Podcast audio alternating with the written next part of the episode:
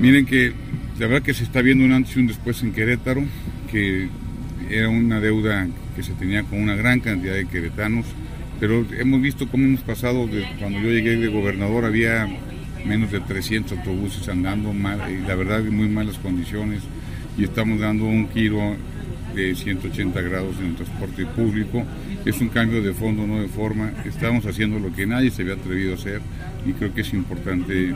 decir que esto es gracias a la gente y es de los impuestos de la gente.